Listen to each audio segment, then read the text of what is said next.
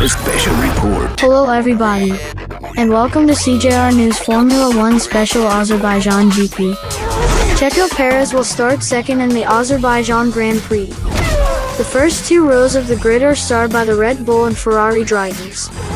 The Mexican pilot lost a time of 1 minute 42.733 seconds. The pole position went to Charles Leclerc who scored 1 minute 42.865 seconds. In this way they will be the ones who place the first line of the street circuit. The second row of the grid will also be occupied by Red Bull and Ferrari drivers. Max Verstappen finished in third place with a time of 1 minute 42.722 seconds and Carlos Sainz 1 minute 42.957. The Mexican comes to the race as the last Grand Prix champion, that is, Monaco. Similarly, Checo Perez in 2021 was crowned at the Azerbaijan Grand Prix, so he will seek to endorse his crown. The driver from Guadalajara has experience in this circuit, since in 2016 and 2018 he climbed to the podium in third place. The theory is that Red Bull have a quicker race car.